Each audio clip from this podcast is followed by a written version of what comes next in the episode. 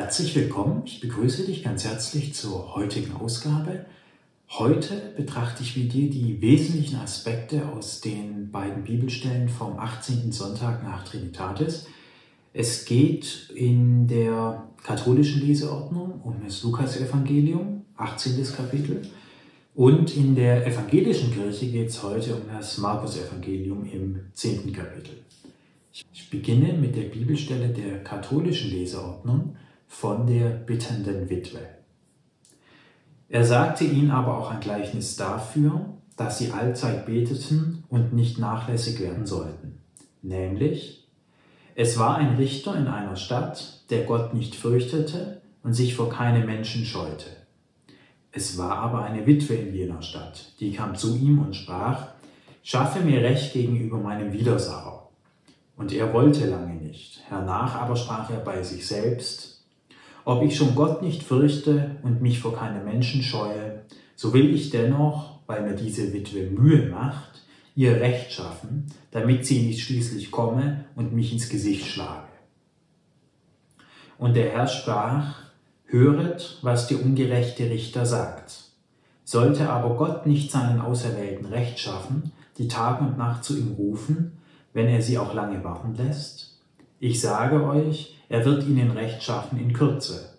Doch wenn des Menschensohn kommt, wird er auch den Glauben finden auf Erden? Wir haben hier mehrere spannende Aspekte. Wir haben natürlich zum einen diesen Richter, der, also das Symbol des Richters steht schon mal für die Gerechtigkeit, also für ein hohes geistiges Gut, für ein Ideal.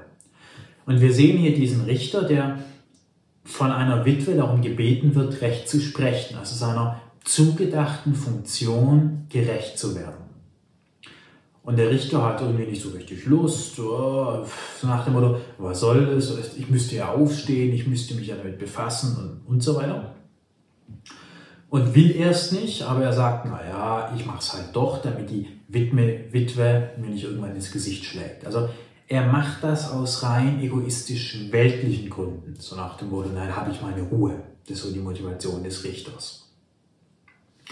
Und da sagt Jesus eben in dieser Bibelstelle, tut die Dinge nicht aus weltlichen Gründen, weil ihr, weil ihr euch Leute vom Hals schaffen wollt, wie in diesem Fall, oder weil es irgendwelche weltlichen Ziele hat, sondern tut sie um des Geistes und des Glaubens willen. Das ist schon mal die, die erste starke Botschaft dieser Bibelstelle, dass es nämlich bei unseren Handlungen, bei dem, was wir tun und was wir denken, in erster Linie um den Geist gehen sollte, um, um, um unsere geistige eigene Rechtfertigung und nicht unbedingt danach, ob es in dieser Welt gerade angenehm ist oder, oder, in der Welt irgendwas Dienliches hat. Das schließt Jesus nicht aus. Jesus sagt nicht, dass, dass die Welt schlecht ist oder man hier keinen Genuss haben soll oder auch nicht im Weltlichen nach sich sehen soll. Aber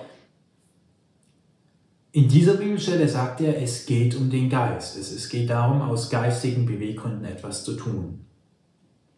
Und wir sehen aber auch dann in der folgenden Bibelstelle, ähm, dass Gott quasi immer Gerechtigkeit schafft, auch wenn es der weltliche Richter nicht tut, Gott, die Gerechtigkeit Gottes ist immer da.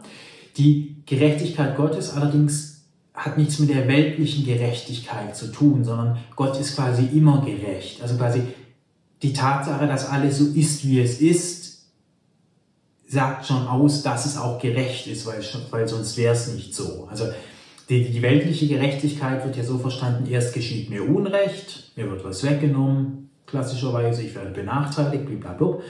Und dann gehe ich zum Richter und sage, so, so, du für Vergeltung, dass mir wieder mein Recht da ist, wo es sein soll. Und die Gerechtigkeit Gottes wird etwas anders gedacht, meines Erachtens. Da sind die Dinge quasi schon gerecht, dadurch, dass sie eben passieren. Also die Gerechtigkeit Gottes bedarf quasi nicht der zeitlichen Trennung zwischen erst wird mir Unrecht getan und dann kriege ich im Nachhinein wieder irgendwas ausgeglichen dafür. Hochinteressant ist auch der letzte Satz. Da heißt es, doch wenn des Menschen Sohn kommt, wird er auch dann Glauben finden auf Erden. Und das ist ja das Hochspannende. Es geht wieder mal um den Glauben, um die Freiheit des Glaubens auch. Und Jesus sagt im Grunde, entscheidend ist gar nicht, ob Gott seinen Sohn schickt, weil den schickt er, den schickt er in jeder Minute. Jeder Mensch ist Sohn Gottes und jede menschliche Begegnung ist eine Begegnung mit Gottes Sohn, mit was auch sonst. Die entscheidende Frage ist, glauben die Menschen das auch? Und dadurch, dass der Glaube qua Freiheit möglich ist, ist im Grunde die Frage, willst du glauben, dass der Sohn Gottes in jedem Moment zu dir spricht? Willst du glauben, dass Gott quasi in jeder Sekunde zu dir spricht und in jeder Sekunde dein Bestes will? Das ist die, die, das ist die eigentliche Frage. Es ist quasi nicht die Frage, will Gott mein Bestes? Ist der Sohn Gottes in der Welt? Ist die Erlösung da? Wenn ja, wo? Sondern will ich sie sehen? Das ist die wesentliche Frage hier am Schluss. Ich fahre fort mit der nächsten Bibelstelle, die Gefahr des Reichtums, auch hochspannend. Und als er auf den Weg hinausging, lief einer hinzu, fiel vor ihm auf die Knie und fragte ihn, guter Meister, was soll ich tun, um das ewige Leben zu ererben? Jesus aber sprach zu ihm, was nennst du mich gut? Niemand ist gut als Gott allein. Du weißt die Gebote. Du sollst nicht töten. Du sollst nicht Ehe brechen. Du sollst nicht stehlen. Du sollst nicht falsches Zeugnis reden. Du sollst nicht rauben. Ehre deinen Vater und deine Mutter. Er aber antwortete und sprach zu ihm, Meister, dies alles habe ich gehalten von meiner Jugend an. Da blickte ihn Jesus an und gewann ihn lieb und sprach zu ihm, Eins fehlt dir. Gehe hin, verkaufe alles, was du hast, und gib es den Armen. So wirst du einen Schatz im Himmel haben und komm, nimm das Kreuz auf dich und folge mir nach. Er aber war traurig über diese Rede und ging betrübt davon, denn er hatte viele Güter. Da blickte Jesus umher und sprach zu seinen Jüngern, wie schwer werden die Reichen in das Reich Gottes eingehen. Die Jünger aber erstaunten über seine Worte. Da hob Jesus wiederum an und sprach zu ihnen, Kinder, wie schwer ist es für die, welche ihr Vertrauen auf Reichtum setzen, in das Reich Gottes einzugehen? Es ist leichter, dass ein Kamel durch ein Nadelöhr gehe, als dass ein Reicher in das Reich Gottes komme. Sie aber entsetzten sich sehr und sprachen untereinander, wer kann denn gerettet werden? Jesus aber blickte sie an und sprach, bei den Menschen ist es unmöglich, nicht aber bei Gott, denn bei Gott sind alle Dinge möglich. Die Bibelstelle steigt sehr interessant ein. Jesus wird angeredet mit guter Meister. Guter Meister, was soll ich tun? Ich brauche deinen Rat. Und Jesus sagt, was nennst du mich gut? Niemand ist gut als Gott allein.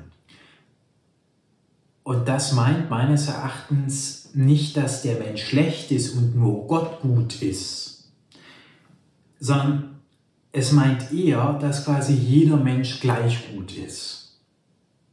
Also das ist vielleicht so das Missverständnis, was im Laufe der Jahrhundert, Jahrhunderte ähm, in der Bibel aufkam und auch heute noch nachwirkt, nämlich der Glaube, der Mensch ist hier irgendwie schlecht und dann gibt es einen alleinig guten Gott hier oben oder woanders, wie auch immer. Und das ist aber hier nicht gemeint. Jesus sagt damit eben nicht, der Mensch ist schlecht, nur Gott ist gut, sondern er sagt, wir alle sind ähm, gleich gut, gleich schlecht. Er, er, er wehrt sich quasi gegen, nicht gegen die Tatsache, dass der Mensch, er will damit nicht sagen, der Mensch ist schlecht, sondern ich bin nicht besser im Gegensatz zu dir. Alle Menschen sind gleich gut oder schlecht. Das ist die Botschaft hier. Und dann sagt er zunächst gar nichts Neues. So. Er sagt dem Ratsuchenden eigentlich nur, was er schon weiß. Das ist ganz spannend, weil der, der Ratsuchende, der in das Reich Gottes will, der hat sich eben die, die, die, die Maßnahmen oder die, die Gebote angesehen, hat die alle erfüllt und hat so dieses, dieses ähm, Leistungsdenken vielleicht noch. Ich habe den ganzen Katalog von meiner Jugend dann erfüllt und jetzt bin ich immer noch nicht im Reich Gottes, was muss ich tun? So. Und da sagt Jesus, du musst deinen Besitz verkaufen, veräußere deinen Besitz. Und das Spannende ist, dass, dass der Ratsuchende, der Mann eben genau deswegen betrübt ist, weil in den Geboten nichts von Besitzveräußerung steht. Und jetzt sagt Jesus, du musst aber auch diesen Besitz verkaufen. Und jetzt ist ja die spannende Frage, warum muss er das tun? Denn in Bezug auf die Bibelstelle gibt es meines Erachtens sehr viele Missverständnisse. Sie kann natürlich so verstanden werden, dass Jesus sagt, Besitz ist schlecht, nur der Arme ist vor Gott groß oder wie auch immer. Und da würde ich auch sagen, das ist weltlicher Eintrag. Das ist das historisch bedingt, diese Auslegung, diese Predigt, diese Art der Interpretation, um eben den Armen den Willen zu nehmen, gegen Ungerechtigkeiten aufzustehen. Weil man den Armen quasi historisch gesagt hat, ja, ihr seid jetzt zwar arm, aber, aber, aber dafür kommt ihr irgendwann, wenn ihr nicht mehr lebt, quasi in den Himmel. So, daher kommt diese Interpretation und die halte ich für grob falsch und für weltlichen Eintrag. Ganz einfach.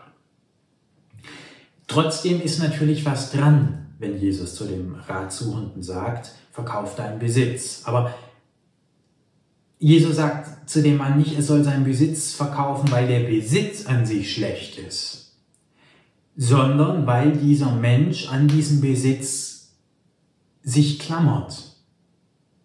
Jesus will quasi, Jesus, es ist quasi für Gott egal, ob der Mensch reich oder arm ist. Es, es geht aber darum, wie sehr ist der Mensch verhaftet an diesem Besitz. Und wir sehen ja auch, ähm, er ward traurig über diese Rede und ging betrübt davon, denn er hatte viele Güter. Also wir sehen, dass der Ratsuchende hier auch an seinen Gütern hängt. Und darum geht's. Das will Jesus diesem Menschen lehren, dass er nicht an seinen Gütern hängen muss. Und deswegen sagt er zu ihm, verkaufe deine Güter, mach die Erfahrung, das Leben geht trotzdem weiter, das Leben ist trotzdem schön, dein, dein, dein Seelenheil hängt nicht von materiellen Umständen ab und geh deinen Weg weiter.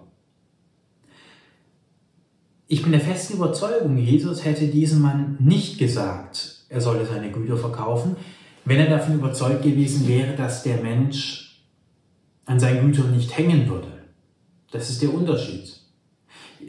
Das Prinzip der Bibelstelle ist eben, oder das, was Jesus hier lehrt, gib das auf, woran du hängst, um zu lernen, dass du daran eigentlich gar nicht hängst und dass das Leben auch ohne das weitergehen kann. Das ist nämlich das Reich Gottes und die Freiheit auch Gottes, die göttliche Freiheit, unabhängig von weltlichen Umständen im geistigen Frieden zu sein. Und das ist das Spannende hier. Und darum geht's. Wenn es jetzt ein Armer gewesen wäre, der aber an Körperpflege oder was weiß ich was gehangen hätte, hätte Jesus vielleicht gesagt, gib das auf. Einfach nur um zu lernen, du kannst auch ohne die Sache, an der du hängst, leben. Und so kommt man ins Reich Gottes. Darum geht es. Aber es geht nicht explizit gegen den Reichtum an sich. Die Bibelstelle geht natürlich weiter mit der Aussage, wie schwer werden die Reichen in das Reich Gottes eingehen. Ja, aber die Reichen, das ist meines Erachtens zu undifferenziert, weil es gibt materiell reiche Menschen, die sind halt reich, aber die könnten auch mit Hartz IV leben. So, also nicht jeder, der Geld hat, hängt auch an diesem Geld. Und natürlich ein Reicher, der mit einer reifen geistigen Haltung zu seinem Reichtum steht, der geht trotzdem in den Himmel ein. So. Aber natürlich ein, ein Reicher, der an seinem Reichtum hält, der sich durch sein Reichtum definiert, an seinem Reichtum hängt, der geht natürlich sehr schwer in das Reich Gottes ein, aber nicht weil er reich ist, sondern weil er an etwas Materiellem hängt. So. Jesus hätte auch gesagt, wenn zum Beispiel ein Mensch sehr in seiner räumlichen Heimat hängt, hätte er auch gesagt, geh hinfort in die Fremde. Und zwar nicht, weil es so schlimm ist, in der Heimat zu sein, sondern weil es darum geht zu lernen, dass man an den materiellen Umständen nicht hängen bleiben muss oder sollte. Darum geht's, nur darum geht's. Aber es geht nicht explizit gegen Reichtum. Es, es, geht Jesus in dieser Bibelstelle überhaupt nicht um irgendwelche weltlichen Dinge, sondern um die geistige Haltung zu diesen weltlichen Dingen. Das ist das ähm, Spannende. Und dann schließt die Bibelstelle ja ganz interessant. Bei den Menschen ist es unmöglich, aber nicht bei Gott, denn bei Gott sind alle Dinge möglich. Ja, er beschreibt in gewisser Maßen hier eine menschliche Grundkonstanze, nämlich den, den menschlichen Widerstand, ist quasi die, die menschliche Überzeugung, dass gewisse Dinge nicht gehen.